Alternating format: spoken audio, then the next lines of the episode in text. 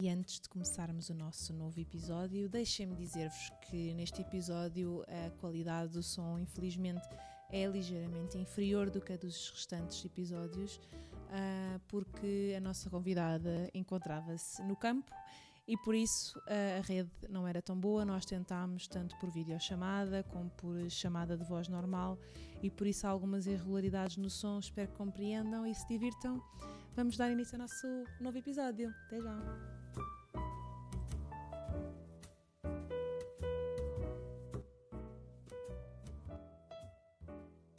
Olá, olá, bem-vindos a mais um episódio de Filho do Meio. Hoje o nosso episódio vai ser uma lefada de ar fresco, de ar puro, que confesso já estar a precisar. Connosco temos alguém que desde cedo ama a música e, juntamente com amigos e o seu irmão, criou um projeto musical chamado For Pete's Sake. Ela toca, ela canta maravilhosamente e fala sempre que pode e em qualquer lugar. Da rua para os palcos e até em anúncios de televisão, podemos ouvi-la em muitos lugares.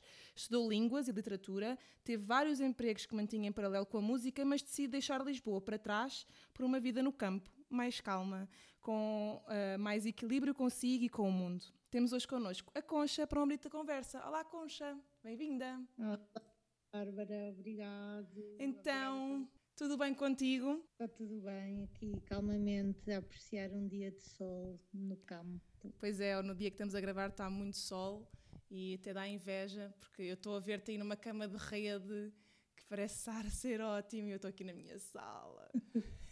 É, aconselho a qualquer pessoa a montar a sua cama de rede, seja em casa, na varanda, no quarto. Exato, é quem pode. Das mais confortáveis do mundo. Quem pode é ótimo, exato. Então vamos aqui começar a nossa conversa por perceber.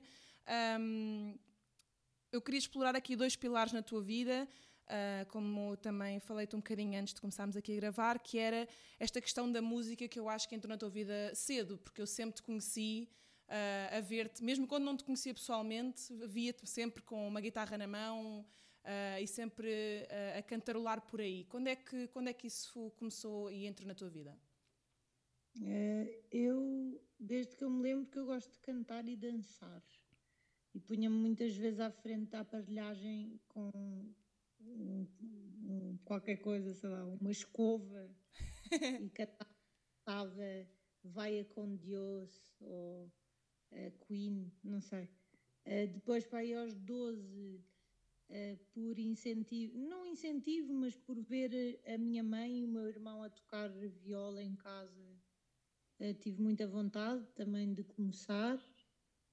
como a maior parte de nós estudei flauta na escola, quando era mais nova também. Yeah. E aprendi as básicas da música, mas não assimilei muito. E depois, mais tarde, fui assim autodidata já existia a internet, então fui tirar a folha com os acordes e comecei a aprender as músicas que eu gostava. Isso é muito e giro. Sabia quais eram os acordes, tinha alguns cadernos que alguém me tinha passado com músicas e notas e tudo.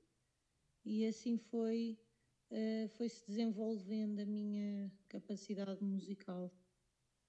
Não sei. Já era uma coisa de família, de certa forma, já dizia, estavas a dizer que a tua mãe já cantava, já tocava? É, totalmente família. A minha mãe, eh, quando. É engraçado porque. Então, mais tarde, depois na adolescência, comecei a tocar com o meu irmão Pedro em bares e tudo. E a minha mãe fazia isso com o irmão dela eh, com a nossa idade. Portanto, quando eles tinham 8, 19, eles tocavam em bares uh, músicas dos anos 70. Seguiram o legado. Um bocado, sim. Que giro. De certa forma.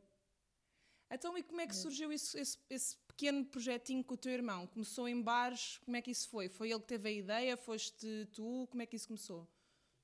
O, o Pedro, que é o meu irmão, é um criativo nato. Ele, eu chamava-lhe um Mozart de, boxer, de boxers, porque ele produzia e consegue orquestrar e, e e, e, consegue criar uma música com todos os instrumentos e, e consegue visualizar tudo uhum. uh, no musical. E houve uma fase que o Pedro começou a, a, estudar jazz e a estudar mais a parte técnica da música. Nós nessa altura já, já tínhamos um já tínhamos tido uma banda Uh, eu, basicamente, quem tinha a banda era o Pedro e, e, os amigos do Pedro sabiam que eu cantava, então insistiram que ele me chamasse e acabei por fazer parte. Uh, e mais tarde é que o Pedro começa a desenvolver mais essa capacidade técnica de música e começa a fazer as próprias canções e começa a montar o seu projeto e nós tocámos uh, durante muitos anos na, na Avenida da Liberdade nos quiosques, em vários dos quiosques, e há uma vez que alguém nos, nos pergunta se nós temos originais, porque nós tocávamos muito covers e uh, dois, ou às vezes levávamos um percussionista, amigo ou assim, e, e, é, uma, é uma senhora que organizava o Balcony TV em Portugal. Uhum. Então nós decidimos não perder essa, essa aberta, não é? Esse convite, e o Pedro disse: sim, sim, uh, vamos, uh, temos originais, uh, podemos ir para o Balcony TV. E por causa desse convite, em 2011, nós montámos os For Pete's Sake, basicamente. E era mentira? Que como Ica é para o Pedro Sake, porque foi quem nos juntou a todos para, fazermos uma banda. E era mentira na altura os originais não tinham originais? Tínhamos, tínhamos, ah. ou seja, tínhamos tinha o, tinha o Pedro, não é? Certo. O Pedro tinha uma série de originais.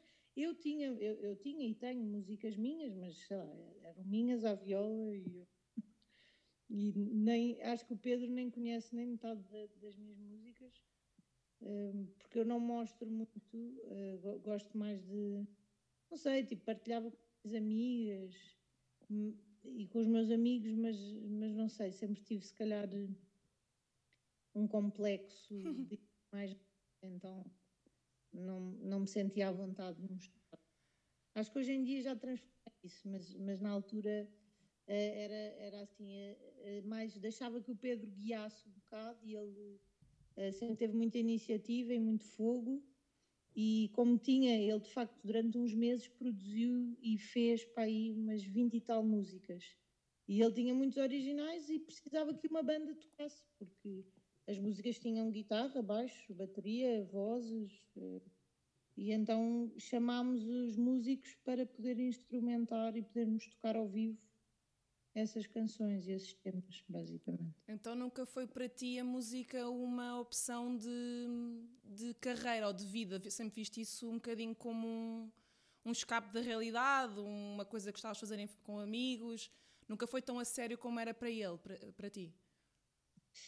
Uh, não sei se vou dizer assim, Eu simplesmente tenho uma, tenho uma relação diferente com a minha musicalidade e para mim a música significa tem um significado muito próprio e eu tenho muitas questões éticas sobre vender a minha música ah. e sobre vender, ou seja, a música, para mim, eh, mais que uma arte ou que uma maneira de, de nos expressarmos artisticamente, é terapia.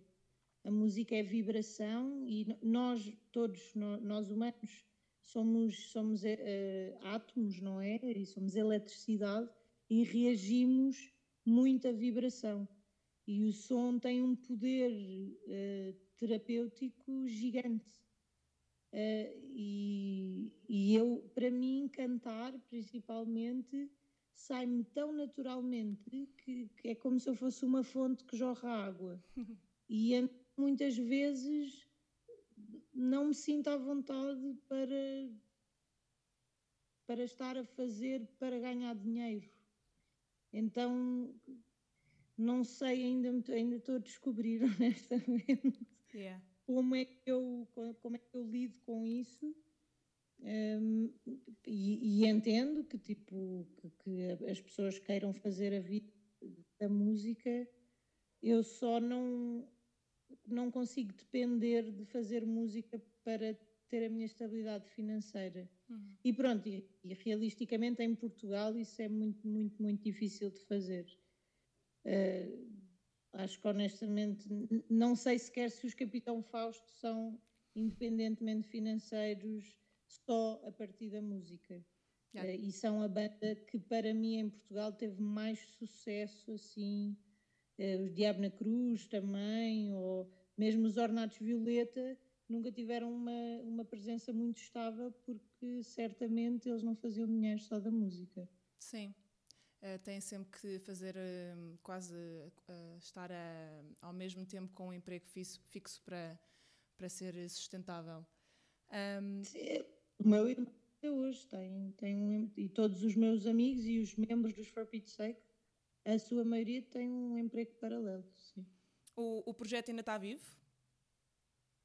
For Pete's Sake está vivo. Eu acho que, ou seja, se é que eu posso afirmar, não está morto, mas, mas foi descansar. é, descansar porque eu em 2017 estava, estava muito, muito cansada de, de, de certas maneiras de não estarmos a fazer as coisas e tivemos cinco anos muito, muito intensos, muito intensos, e eu comecei a não saber gerir e, e, e, comecei a não saber uh, afirmar a minha posição e a minha opinião, e então preferi sair, uh, porque pronto, na altura eu acreditava que precisava de ir fazer outras coisas para perceber.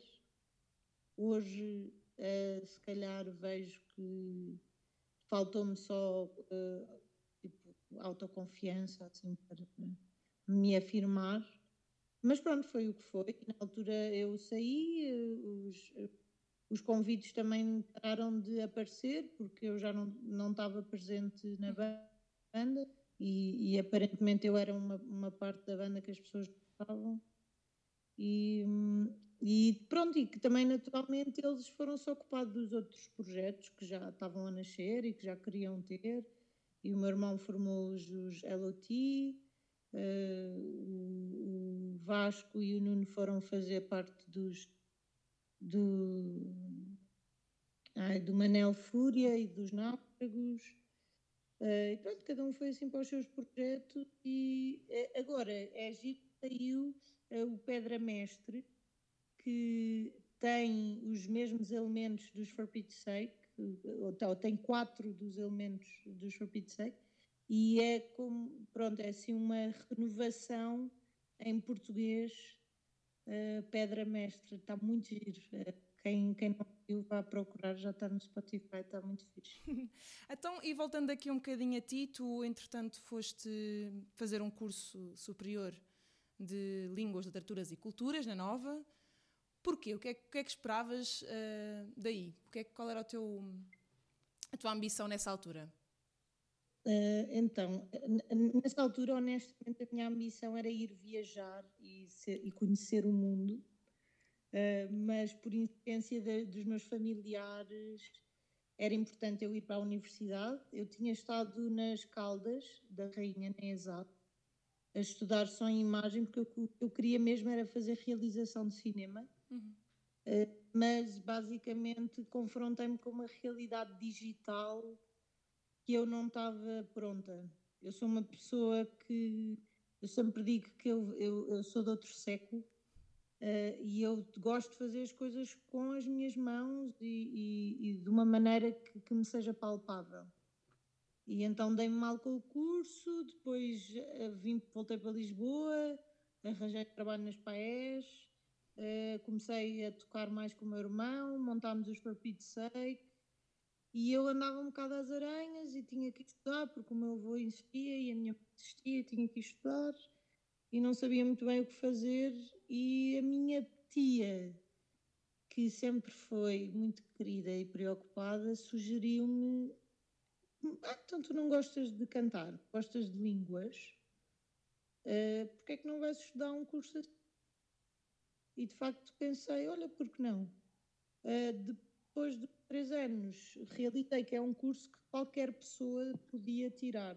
Porque é um curso de cultura geral e se tu te interessas por qualquer cultura, uhum. uh, tu, tu deves estudá-la porque é super interessante. Eu acabei por estudar inglês e espanhol e na Nova é um, uh, o curso em si é super livre, tu podes estudar o que tu queres, estás a ver? Oito cadeiras de literatura inglesa e podes escolher quatro, as quatro que tu queres. Uh, para espanhol a mesma coisa, cultura, uh, depois tens os créditos livres e aí eu aproveitei para fazer montes de coisas mais musicais, de ciências, de, de ciências da música e tive, tipo, como é que se chamava esse curso? Expressão, uh, já não lembro. Enfim, tive tipo expressão corporal, tá através da música e coisas assim, e que me fez, durante os três anos que eu tive a estudar e que terminei o curso, estava a crescer o meu projeto musical de For Pete's Sake, estava a crescer eu e a desenvolver-me enquanto artista também é solo, tocar guitarra, fiz, fiz parte de muitos eventos na faculdade e tocava muito, nos quiosques depois também comecei a tocar sozinha, e pronto, e assim foi-se também desenvolvendo entre trabalho e faculdade e música, não parava quieta. Estavas a falar e... que, que, que, tiveste essa, essa constante indicação por parte dos teus avós, da tua mãe, dos teus tios, para ir estudar. Até que ponto é que essa, ou seja, essa constante, uh, como dizer, não digo pressão, não é bem pressão minha, mas esse conselho esse conselho permanente que é muito comum uh, foi importante para ti seguir? Ou seja, tu levaste, ou seja, eu tenho mesmo que fazer isto porque tenho, vai-me trazer alguma coisa. Pensavas que ias tirar daí um futuro ou fizeste mais porque era suposto fazeres? Porque isto é uma coisa que é muito, eu acho que é muito cultural de algumas gerações, o ter que estudar. E a nossa, o estudar já começa a ficar assim, toda a gente estudou e poucos usaram esse estudo para, para seu próprio benefício, não é? Eu, eu, tipo, agora, olhando para trás, não é? Já se passaram quatro anos desde que eu acabei a faculdade. Uhum. Uh, já nem sei, o tempo passa. Uh, eu fico muito feliz de ter estado na faculdade e de ter feito a faculdade. Eu, quando escolhi este curso, eu não escolhi porque achava que ia fazer alguma coisa com ele no mundo do trabalho.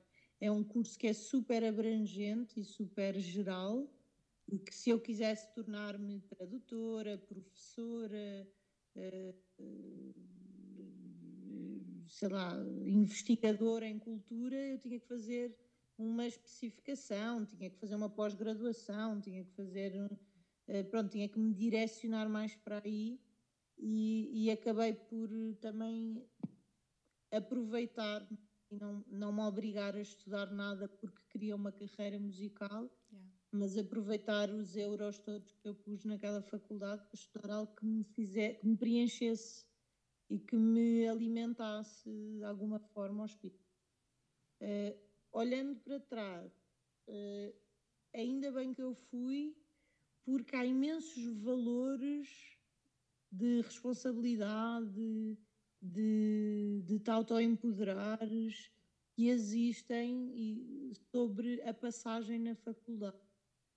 Eh, eu, eu, pronto, eu honestamente não fiz muito parte dos movimentos académicos, nem tive paralela, fui amiga tanto dos, dos trajados, como fui amiga dos, dos comunistas, como fui amiga dos artistas, como fui amiga, que tinha amigos assim em todo o lado. Uh, ia viajando e vendo as várias realidades, mas como trabalhava e estudava, pronto, não tinha tanto tempo livre quanto a maioria das pessoas yeah. e, tinha, que, tinha que fazer escolhas um bocado mais. Ou seja, trabalhava, um trabalho nas paes e tinha que ir para os ensaios da banda e para os concertos e para não sei o quê, e acabava por, por ter uma vida muito própria, muito independente, de certa forma. Eh, mas, mas gostei muito. Tipo, eu sei hoje, sei mais coisas culturais e, e, e, tipo de linguística e porque é, que, porque é que uma palavra se desenvolve para ser de uma certa forma uh, que para mim é interessante porque me dá a entender a cultura e consigo perceber o raciocínio uh, por trás de tipo da cultura, pá, vou ser mais abrangente, da cultura portuguesa ser de uma forma ou da cultura eh, espanhola ser de outra e como isso está, está refletido na língua e na, na, na escolha das palavras e, e, como isso influencia também todo um caráter. Um, e é interessante, tipo, acho que toda a gente acha isto muito interessante e prefere estudar economia, mas para mim. Eu acho que eu acho que é interessante, e agora estás a falar disso, de outros preferem estudar outras coisas, eu estava a ouvir e estava a pensar que geralmente, um, na maioria da mentalidade uh, da nossa geração, uh, eles estão a fazer um caminho com um propósito, com um fim. Ou seja, estudam engenharia para estar relacionado com a engenharia, ter um certo estilo de vida, um certo uh, estatuto e, e, algumas regalias e, e, um estilo de vida que vem daí, pronto. E isto é comum a, muitas áreas. No teu caso, eu estava a ouvir e estava a pensar que todas as fases da tua vida, quer seja na música, quer seja uh, no que estudas, no que de, com quem te relacionas, é tudo um bocado uma experiência, é pelas, vale pela experiência, pelo que me vai dar, por como eu vou sair de lá. E eu, a minha pergunta para ti era: nunca te Nunca te afligiu o futuro? Aflige-me mesmo. Ao mesmo tempo, sabes, Bárbara? Tipo, é aquela velha, aquele velho clichê que toda a gente diz: nós não sabemos quando é que vamos morrer, é daqui a bocado, se é amanhã. Estava uh, tudo bem, estava tudo bem no Natal e de repente temos esta crise a acontecer. É verdade e as pessoas têm medo de sair de casa e estão pessoas a morrer uh, e que, que, que, se calhar não iam morrer tão cedo ou coisa assim. E cada vez mais venho a refletir que é importante de facto vivermos agora e aproveitar o que está disponível à nossa frente no momento. Obviamente que tudo depende do teu estado de espírito na altura e tudo depende da força que tu tens e do que te apetece e, e são tudo fatores. Mas fico feliz que consigas observar dessa forma a minha maneira de viver, que se calhar sim reflete-se muito em, em ser ligeiramente inconsequente e não pensar no futuro como é que vai ser um, e aproveitar a experiência que me é dada na altura. Uh, e foi maravilhoso. Tipo, enriqueceu-me imenso e acho que me traz imenso entendimento sobre, sobre as relações humanas e sobre os seres humanos e, e, e que isso tudo eu transporto para uma espécie de trabalho que ainda vai ter no futuro, vamos ver. Não sim, sei. eu acho que sim. Eu, eu pensei que eu disse que esta conversa ia ser um bocadinho uma lufada de ar fresco, porque eu acho que nós somos as duas antónimas. Tu, eu, eu gosto muito de ti porque Sinto que onde eu sou estressada e ansiosa és tu calma e descontraída. Onde eu me preocupo com o amanhã, estás tu a ver a plantinha a nascer e a pensar, ela amanhã está cá outra vez, está tudo bem, vamos só observá-la agora e hoje. E eu acho isso dois contrastes tão bonitos e eu tento, tipo esponja, estás a ver? Absorver ao máximo. Se bem que eu acho que também isto, claro que vai muito da nossa personalidade e das nossas experiências, mas também vai um bocadinho das nossas famílias eu não, não estou a ver que tenhas uma família que tenha essa pressão em cima de ti ou que tenha estar sempre uh, a ter essa preocupação de olha a tua vida, olha o que é que vais fazer. Sentias isso em casa ou sempre foram muito livres como tu és? Hum, somos todos muito diferentes lá em casa, mas eu sou a filha mais nova. Então, tipo, os meus irmãos saíram de casa antes de mim e casaram e arranjaram companheiros e começaram a ter filhos. E, e eu tenho tanto um pai como uma mãe que têm uma perspectiva sobre a vida muito ampla. Uh, e então, de certa forma, sempre respeitaram as minhas escolhas, as minhas e dos meus irmãos, uh, e que de facto, cada vez mais, agora vendo crianças, tipo, é incrível quando um adulto consegue dar a liberdade a um adolescente, a um jovem, eh, mesmo a uma criança, dela escolher.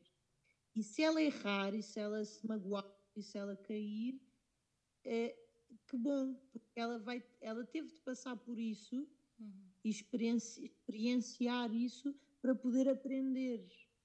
e para poder tirar as suas próprias conclusões sobre essa experiência e crescer a partir daí. Eu cada vez mais aprendo que nós na vida nós passamos imenso tempo, tipo em geral, vá, estou a falar assim das pessoas em geral, temos imenso medo de errar e não podemos fazer, as coisas têm que estar bem feitas e que, pá, e cada vez mais entendo que nós temos é que errar. O mestre só se tornou mestre porque errou e tentou mil vezes antes de conseguir. E tentou de várias maneiras, só que o, o que interessa é de facto a, a, tua intenção e a tua vontade de fazer coisa. E para mim, os grandes heróis são tipo os skaters e os snowboarders, as pessoas que fazem windsurf, que tipo que é, é difícil e tem que tentar montes de vezes até conseguirem realmente fazer o truque que eles querem fazer. Às vezes leva um ano e meio para eles conseguirem fazer. Mas nesse ano e meio eles não pararam de tentar. E caíram, e caíram, e caíram, e se calhar até torceram o pé. E se calhar até tiveram que descansar durante um bocadinho. Mas enquanto estavam deitados, estavam a ver todos os movimentos que fizeram para perceber como é que iam fazer melhor. E, e, e continuaram a tentar depois. E não deixaram que o medo ganhasse e que o medo os comesse e pudessem o rabo para dentro e fossem fazer outra coisa, toda vez. Yeah. Tipo, às vezes passa muito por, por aí e, e, os meus pais acho que sempre respeitaram que, que eu escolhesse o que eu quisesse. Eu, onde eu estou agora, apesar de estar feliz e de saber que, é, que aqui eu estou bem neste momento, eu também sei que eu não vou ficar aqui para sempre e não vai ser só assim que eu vou fazer a minha vida. Uh, e por muito que já tenha 27 anos, às vezes ainda acho que tenho 20 ou, ou 19. então ainda bem, que, uh, ainda, ainda bem que nos falaste onde é que tu estás, porque assim também me dás a ponte para essa fase da tua vida que eu acho que está a ser, uh, sobretudo, positiva e muito bonita. Ah, até porque vocês não têm acesso a isto, mas eu estou a olhar para a Concha a falar e ela está com um raio de sol a entrar-lhe pelo rosto adentro e é, vai tudo, está tudo em harmonia com o que estás a falar. Uh, tu, a certa altura, pronto, foste tendo vários trabalhos uh, em Lisboa, continuaste com a música uh, e a certa altura pensaste que podias ter uma mudança na tua vida e ir para uma, arte, uma área mais eh, rural, mais natural, e neste momento vives mais assim no campo. Explica-nos lá como é que foi essa alteração, como é que foi essa mudança e que impacto é que teve em ti. Basicamente também teve que ver com eu, com eu uh, dar um pause na banda. Eu, a partir de 2016, eu fiz uma viagem à América do Sul e voltei assim com, pá, com, com uma perspectiva, um leque que se abriu muito e de repente comecei a ver muitas coisas de maneira diferente e entendi hum, pequenos aspectos de, de, de, que, da nossa natureza humana, mas ao mesmo tempo de, do que, é, de onde é que nós fazemos parte. E nós, antes de fazermos parte de uma cidade, nós fazemos parte da terra uh, que nos recebe e que é toda a natureza, é as árvores, é as plantas, é os insetos, os animais, o mar, os peixes, as rochas. E, e, e, eu comecei a dar por mim a ficar louca na cidade. Era, era como eu me descrevia na altura, mas eu, eu, eu ficava muito estressada e tinha muita tensão e o ritmo da, da, da cidade e a, a, maneira como as coisas se movi, movimentavam e uh, os carros, o cimento, o alcatrão em todo o lado, as árvores fechadas em quadrados de cimento, todas estas pequenas coisas que a maior parte das pessoas da cidade nem repara, talvez, uhum. faziam-me confusão e mexiam comigo e eu, e eu comecei, não sei se era, eu se posso dizer que estava deprimida, mas eu estava muito incomodada e passava muito tempo muito ansiosa e muito desconfortável. E no, o meu último trabalho na cidade uh, foi uma proposta, graças ao Bernardo Doré, que, que, que é uma pessoa na cidade e é, um, e é um businessman, mas com uma natureza muito humana nele. Uh, e, e, tivemos um trabalho muito tentámos apelar a uma vida mais analógica e natural às pessoas. Uh, e tinha música lá incluída, tinha um piano a tocar, tudo. Só que eu comecei a dar em doida, porque via a rotina das pessoas que iam para lá gastar o dinheiro para beber, para fumar, para e depois era tudo um ciclo que eu sentia que era vicioso e que, e que sentia que as pessoas queixavam-se de estar doentes, mas não paravam de se pôr doentes na uhum. mesma. Não faziam nada para ficar bem.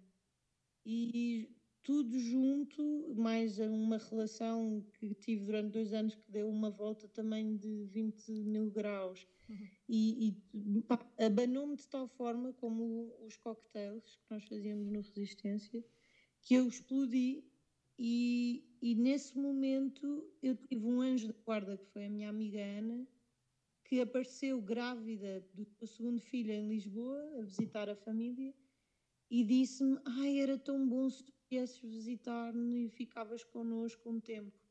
E a Ana já morava no Algarve há uns anos, e eles tinham há uns anos comprado um terreno em Monchique. No, no incêndio de 2018 ardeu tudo, eles estavam a reconstruir e quando ela me disse, ah, era tão bom, eu disse, ah, era tão bom se eu pudesse ir. E então preparei tudo, falei com o Bernardo, despedi-me e, e, decidi mudar a minha vida inteira e vir morar aqui para o terreno. É um, nós moramos numa montanha, no, portanto, estamos a 50 minutos a pé da vila e, e, e literalmente estamos no meio da natureza. Eu, nós vivemos com painéis solares, mas na minha zona eu não tenho eletricidade sequer.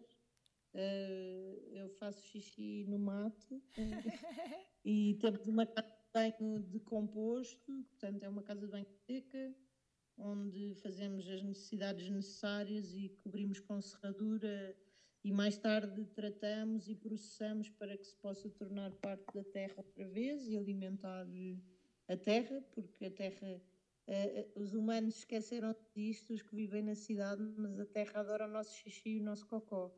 E, e, é importantíssimo que ele volte para a terra, porque alimenta, tem, tem, tem propriedades que, que alimenta e nutre a terra, juntamente com folhas secas, com paus secos uh, e, e, e, juntamente com, com, esses nossos, com as nossas excreções, não é?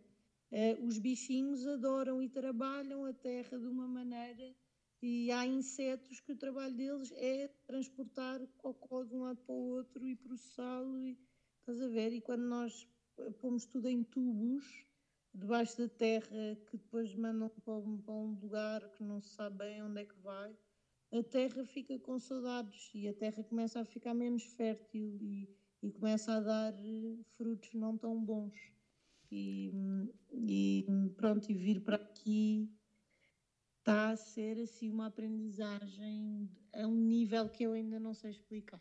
Pois é isso que eu te ia perguntar, como é que estava a ser a tua adaptação, uh, pronto, não só com essa parte mais da higiene, que também é uma coisa importante, quem acampa tem a noção disso, mas mesmo a parte de, dos horários, porque também alteras os seus horários por causa dessa questão da, da luz, Uh, o trabalhar a terra neste momento, quando antes estávamos habituados a metermos no metro, ter um empregozinho e voltar para casa e estar um bocado no Instagram e, e adormecer, uh, como é que tem sido a tua adaptação e a tua perca de alguns hábitos?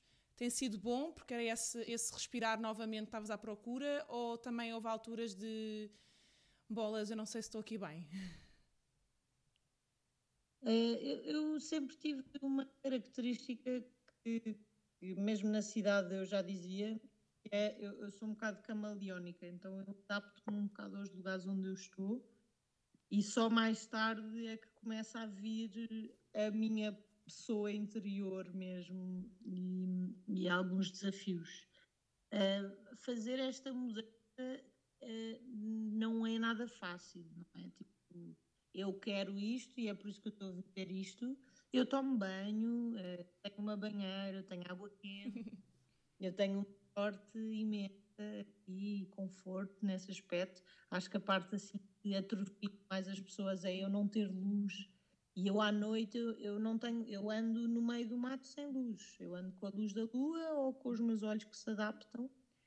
E tenho vindo a descobrir que, pá, que eu não sou uma pessoa, eu sou um ser humano, eu sou um animal também, que sou racional, mas o meu, o meu corpo adapta-se e ele, e ele é da natureza, ele gosta de, da natureza. Um, e sim, acordo, acordo muito mais cedo. Houve, há fases, não é? Ou seja, acordo um bocadinho depois do sol, às vezes durmo um bocadinho, depende. Estou um, a aprender a trabalhar com a e estou a aprender uh, a não ficar com as costas todas lixadas, uh, porque todos os vizinhos aqui têm 80 anos e trabalham com a enxada que faz qualquer de nós uh, vergonha.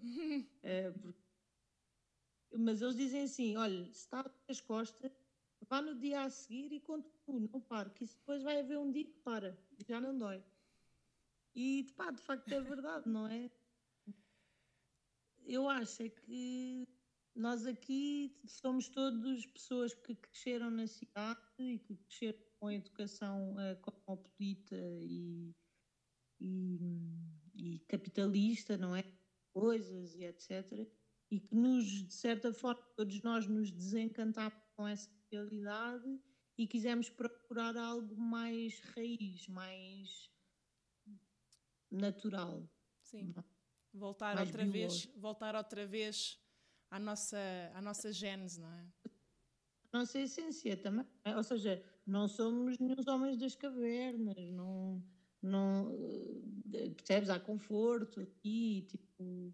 Uh, mas sim, mas, uh, mas há insetos, tipo, de repente aparecem aranhas ou formigas, ou de repente há uns sapos, ou se tu deixas comida no lugar onde tu dormes, a probabilidade de terem ratos para ir migalhinhas é alta. uh, portanto, também depois aí tens que usar o racional, que é para saber uh, organizar e, e, e, passar muito tempo a observar, a seres, a teres parte da natureza. Portanto, que é, para mim, e eu acho que é isto que é, o, que é a parte difícil para nós seres humanos para nós pessoas, vou dizer, voltarmos a ser, a ser humanos e a voltar à, à Terra, é, que é, é aprender a parar e a observar e deixarmos de ser impositores, que, que é isso que nas cidades nós somos. Tipo, toda a gente impõe a sua coisa. Nós chegamos e construímos uma estrutura muito grande com cimento e cobrimos de alcatrão o chão, porque eu quero passar com o meu carro e quero fazer da minha maneira. Mas ninguém parou para ver que, se calhar, as flores que crescem ali daquela maneira chamam certos insetos que te trazem mais tarde polinização para as árvores. E, ou seja, existe todo um equilíbrio na natureza antes de nós chegarmos e impormos a nossa realidade. E, e esse processo de parar e começar a observar e passar tempo a aprender e a ler a natureza e conhecer a natureza é uma coisa absolutamente essencial para o futuro de todos. E aqui, pronto, já venho um bocado para a minha fase mais ativista, que é a cena do, do aquecimento global, de, seja das mudanças climáticas e, ou, ou, ou, mesmo desta pandemia que está a acontecer agora, que eu acho que uh, urges, portanto, uh, nos chama a atenção que os hábitos humanos precisam de ser uh, revistos uhum. e as imposições das pessoas e das estruturas uh, capitalistas e estruturas humanas precisam de ser revistas porque é necessário começar a respeitar a nossa casa. E, e, quando nós dizemos a nossa casa, as pessoas pensam em quatro paredes, com janelas, um, mas isso é uma estrutura humana, isso não é uma estrutura da, da nossa casa. A nossa casa é, é a terra que nos recebe. e aí temos que ver as coisas um bocadinho mais macro e ir ver, passar algum tempo ali no site da NASA, ver os vídeos do, do globo terrestre e perceber que nós somos uma pequena formiga e nós somos tão insignificantes quanto a mais pequena formiga. Mesmo. Só que nós temos uma desvantagem face a todos os outros animais. É que nós pensamos.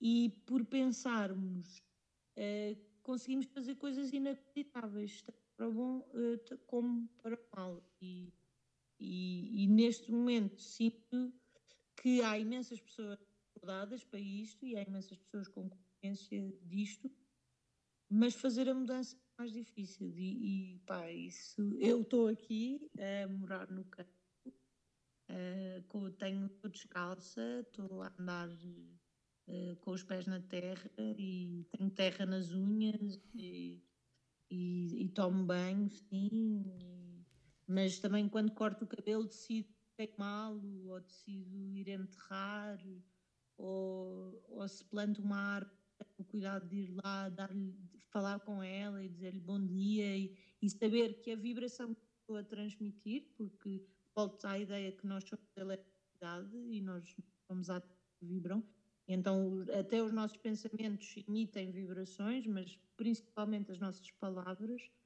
um, e elas podem curar podem ser palavras de amor, podem, pronto, ou podem ser palavras muito zangadas. Durante muitos séculos os humanos viveram muito zangados e mataram pessoas, fizeram, e isso ecoa em todos nós, porque nós, nós nascemos, uh, já não sei quem é que foi o, o cientista que disse, mas nada se perde, tudo se transforma. Verdade.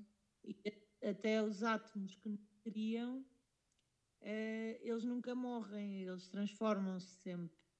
E eventualmente eu, eu sinto que nós, nas nossas células, uh, e nos nossos átomos nós não conseguimos ver as coisas. Yeah. Uh, e é muito difícil para nós conceber coisas que nós não conseguimos ver.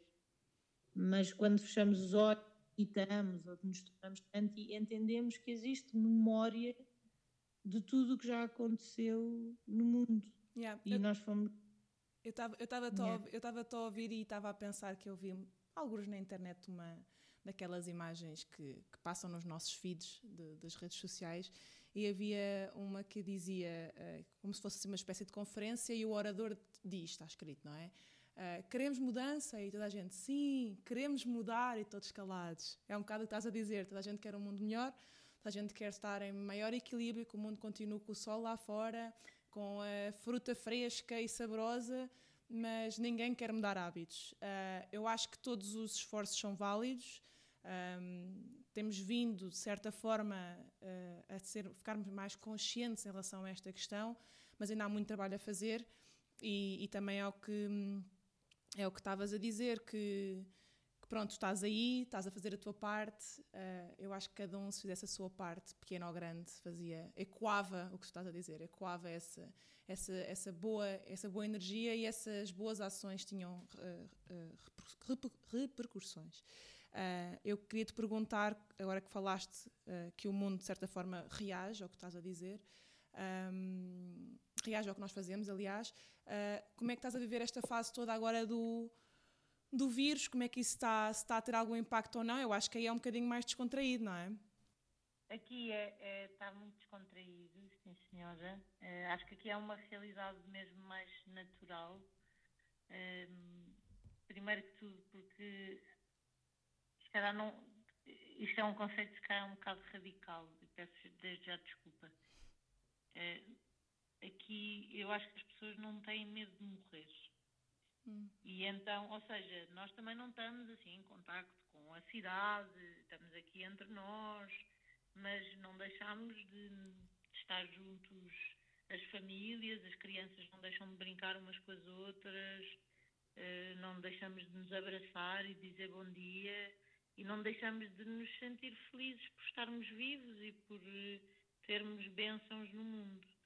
Um, e o que me assusta grandemente é, é, as notícias que eu recebo de Lisboa e como eu, o que eu recebo é que as pessoas estão a viver de uma maneira mesmo diferente e que de repente as pessoas não se veem, ou se se veem não dão um beijinho, ou não se cumprimentam, ou fica assim, ficam assim a uma distância, ou se saem de casa precisam eh, mesmo de usar uma máscara e eu de repente estou a entender que eu talvez ainda não percebi a dimensão toda disto tudo. Sim. Um, eu estou com muita vontade de ir a Lisboa, aliás, uh, mas penso de repente que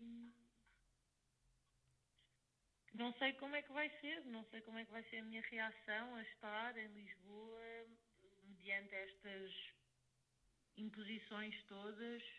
Uh, toda esta questão faz-me faz pensar imenso sobre o que, é que, o que é que é realmente este vírus, de que maneira é que de facto nos afeta, uh, de que maneira é que sucumbir ao medo e ficar estressado pelo medo é que, é que tem uma influência maior em pôr-nos doentes ou não. Uhum. Um, percebes? Eu tenho, de repente, eu estou aqui, eu acesso a uma maneira de viver que eu nunca achei que existia.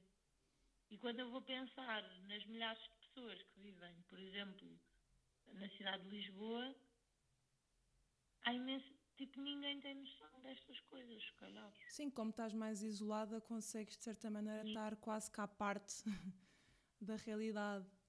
Uh, Lisboa agora está tá assim um espaço muito vazio. Sim, mas, tipo, mas eu vejo imagens e, e essas coisas deixam-me deixam muito ansiosa. Eu, eu, fico muito, muito um, desconfortável até com isto.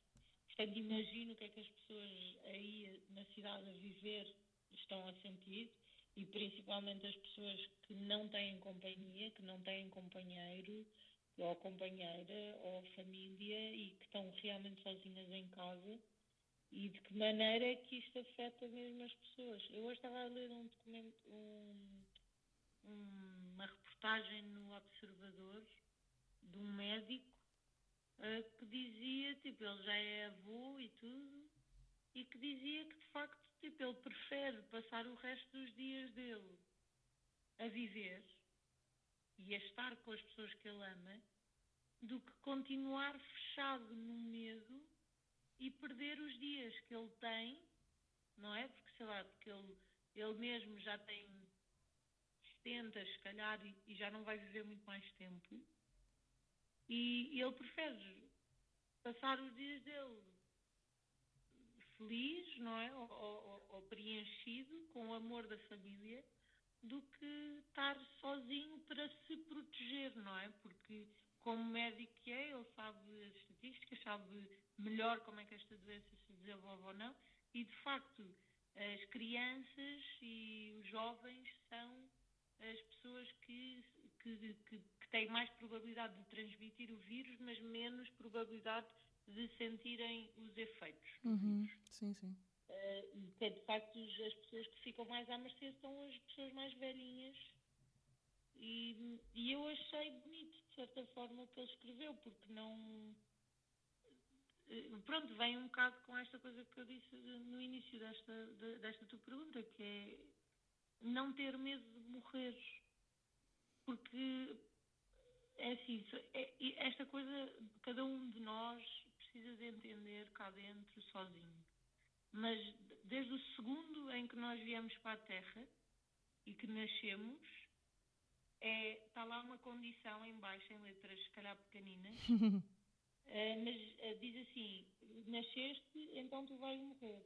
Yeah. É tipo, pá, é, é, outra, é outra coisa que eu tenho vindo a aprender. Nada nesta vida existe sem o seu oposto. Portanto, eu não vivo sem morrer.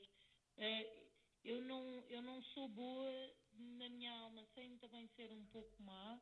Um, não existe, existe o dia e a noite, existe a luz e a sombra. Sim. E eu... dentro de cada um de nós existem essas dicotomias todas. Uh, e, e, está tudo bem. Sim, não sim. somos mais nem somos menos por ser de uma certa forma ou de outra. Sim, eu, eu, eu como estou aqui na cidade tenho uma perspectiva diferente e, e, acho que também o que se está a fazer, porque é o que estavas a dizer, esta classe de pessoas mais velhas eh, é aquela classe etária, faixa etária, aliás, eh, que mais é afetada, eh, é o que mais risco tem. Eu, de certa forma, percebo o que tu dizes de estou na fase final da minha vida, logo não vou querer passá-la uh, presa a um medo e a um e uma, ou seja, aprisionar-me, mas de certa forma aqui na cidade, pelo menos como isto tem sido, um, é para proteger-nos a nós e aos outros e, e depois a, a, a, a, maneira como supostamente a contaminação é feita é muito fácil. Por isso há que tem que haver alguma responsabilidade nesse sentido para, para nós e para os outros. Mas eu percebo o que estás a é, dizer. É, é, certamente. E, e, não queria tipo incutir na minha resposta que não Sim. existe essa responsabilidade social e esse respeito eh, uhum. social. Yeah. Um, Mas sim, eu percebo o que estás a dizer de não, eh, ou seja, eu, eu vou quando eu vou à vila comprar vegetais, porque de vez em quando eu não tenho os vegetais ainda todos a crescer na horta, tipo, há muitas coisas que estão a crescer ainda. E às vezes vou comprar vegetais, ou às vezes apetece-me comer manteiga de amendoim, então vou comprar uh, pronto, na cidade. Uh, e obviamente que eu tipo, tenho cuidado onde é que eu ponho as mãos, eu não uhum. me aproximo de, das pessoas para não lhes respirar para cima. Mas uma coisa que eu posso partilhar da minha experiência é que eu não tenho medo do que vai cair em mim. Sim.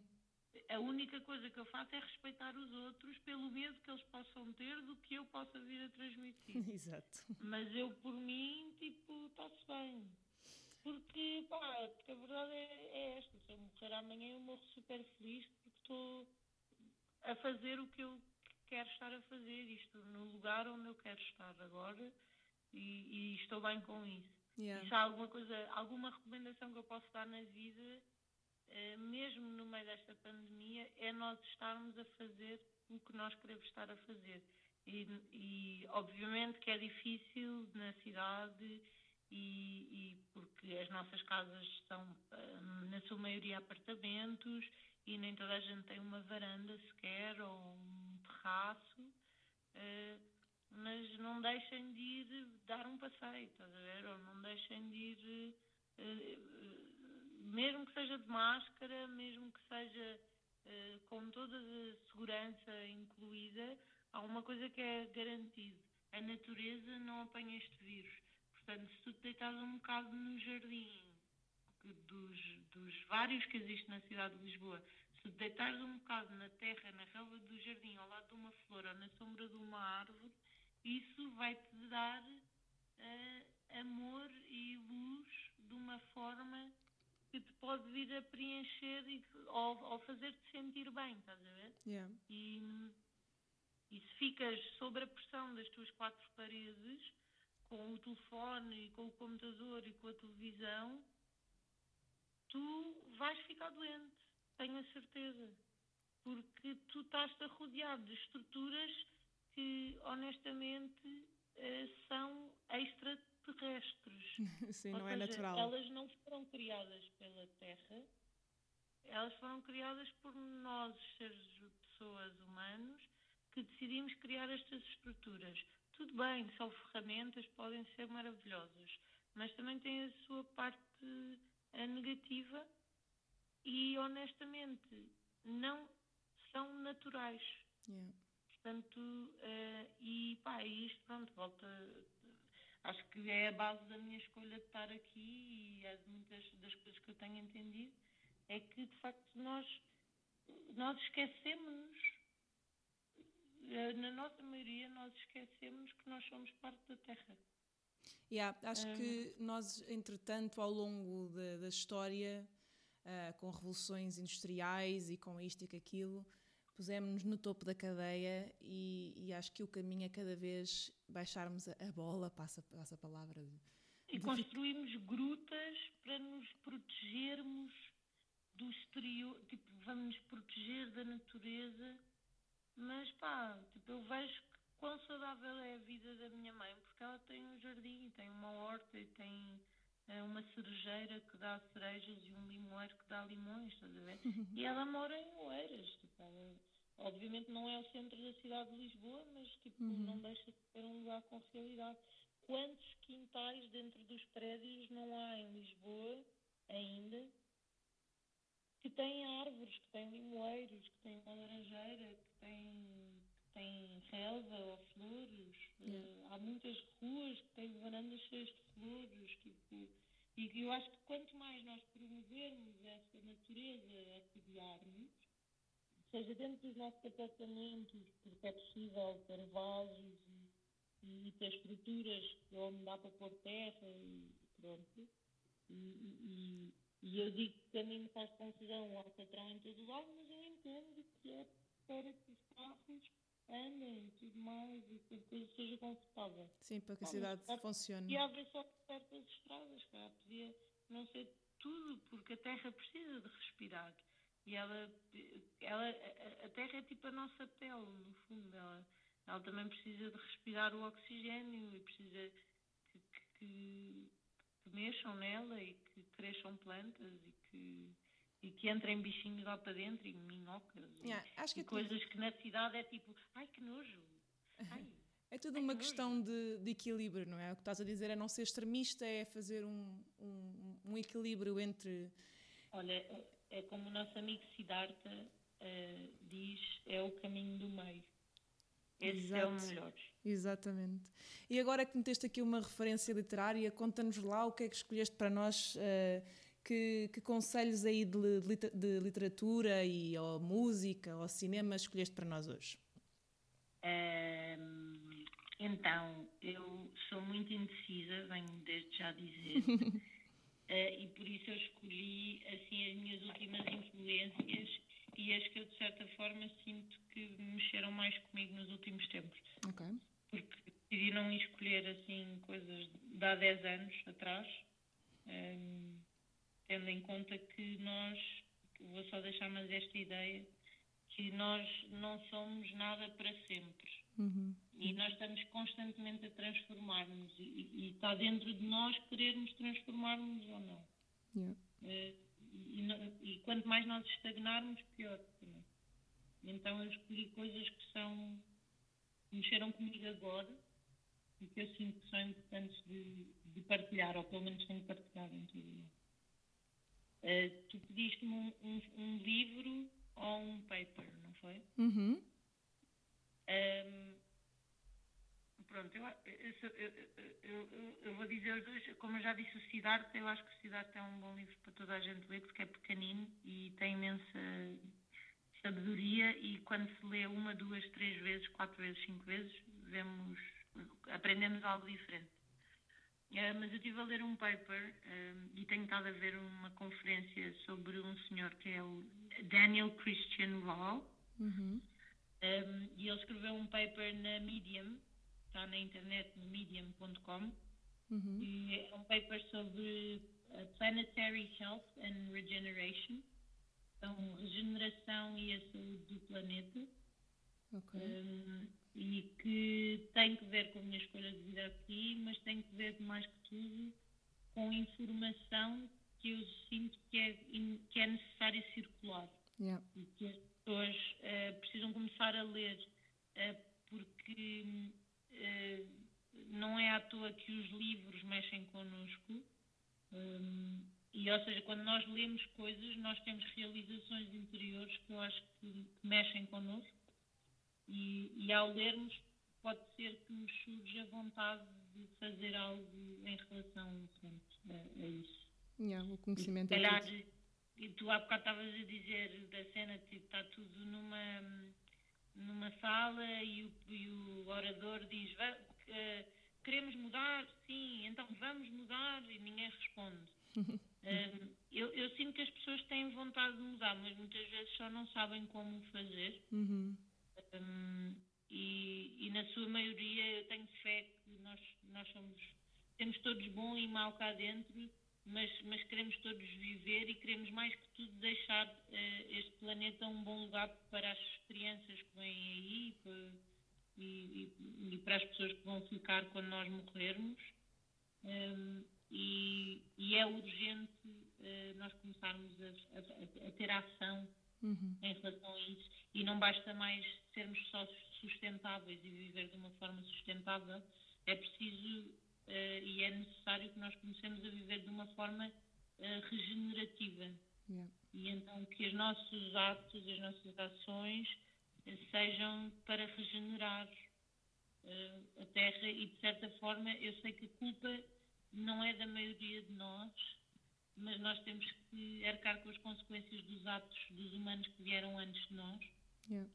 E, e, essas consequências existem. E, é, e, como diz o Daniel Christian Val na, numa conferência que eu estive a ver dele na Culturgest, um, é, é, ter a conversa que desconfortável que ninguém quer ter, mas yeah. essa conversa precisa começar a acontecer.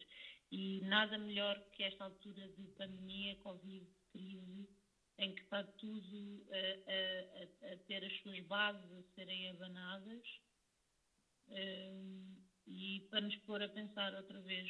E tenho fé que, pronto, que, que, possa, que possa daí surgir coisas boas. É verdade.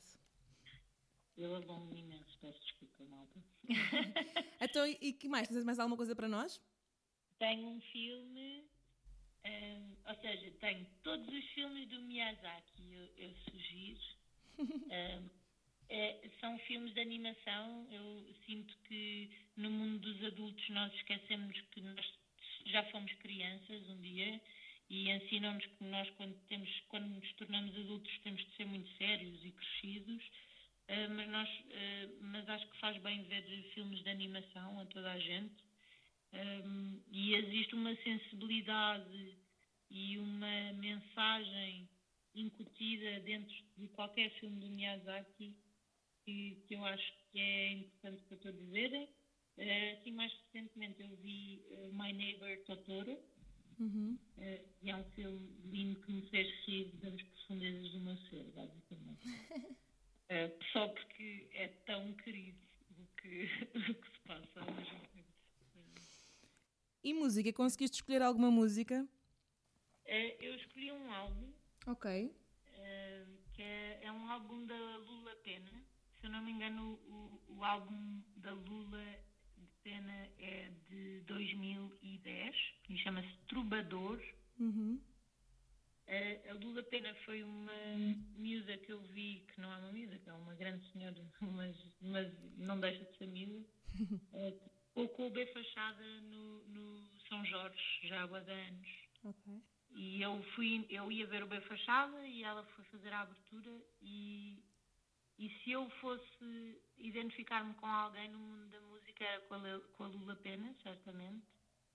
Uh, e mais que tudo, e principalmente eu recomendo este álbum porque a vibração que ela emana uh, mexe imenso comigo e puxa-me um bocado para as raízes do que significa também ser português, mas ao mesmo tempo do que significa ser um cidadão do mundo. Um, e, e, e puxa-me às raízes do folclore e, de, e, e do sair um bocadinho daquela caixa que foi criada para nós sermos todos, ou que nos dizem que é isso que nós temos de ser. Uhum. E a Lula Pena acho que é uma lufada de ar fresco também. Então é uma ótima maneira de nós terminarmos aqui a nossa conversa. Eu queria só aqui deixar uma, um pedido de desculpas porque é possível que haja algumas alterações na, no tipo de som. Nós estamos aqui a tentar fazer da melhor forma, mas a rede da, da Concha não é assim a mais fácil. Então fizemos chamada, videochamada, sem, sem vídeo, com vídeo. Uh, e por isso, se, se é um bocadinho inferior ao normal, uh, as nossas desculpas, mas eu não queria deixar de ter esta conversa porque acho que uh, dos grupos de jovens com, com quem eu estou a falar, trazer a natureza para este, para este podcast era super, super importante. Trazer este insight de sermos todos parte de um todo, ao mesmo nível, somos, estamos ao lado da árvore, não estamos por cima da árvore, estamos ao lado de um cão ou de um peixe ou de uma vaca ou de uma cabra e não por cima dela, na cadeia do planeta. Eu acho que é uma coisa com a qual eu me identifico imenso e, e que não podia deixar de existir. também. Diz? O senhor da esquina também não é pior ou melhor do que eu e eu não estou em cima dele ou, ou em baixo dele. Sim, termos um bocadinho mais de compreensão e compaixão para com o outro, eu acho que são ótimos valores e era uma conversa que eu estava muito interessada em ter e não queria deixar que estes problemas técnicos uh, fossem. Obrigada. é, é só natural. É, assim, é exatamente. É que o 4G funcione bem, está tudo à espera do 5G. Exato. Mas, mas antigamente, quando se fazia chamadas telefónicas de fio, tinha que se esperar imenso tempo e falhava às vezes. Claro, também não é natural, não é? É só para dar aquela característica mais analógica. Exatamente. Pronto, olha, espero que tenham gostado. Eu gostei muito. Concha, obrigada. Obrigada, obrigada filho do meio. Obrigada, Espero ver-vos cá para, para o próximo episódio. Um grande beijinho. Até ao próximo. Tchau, tchau.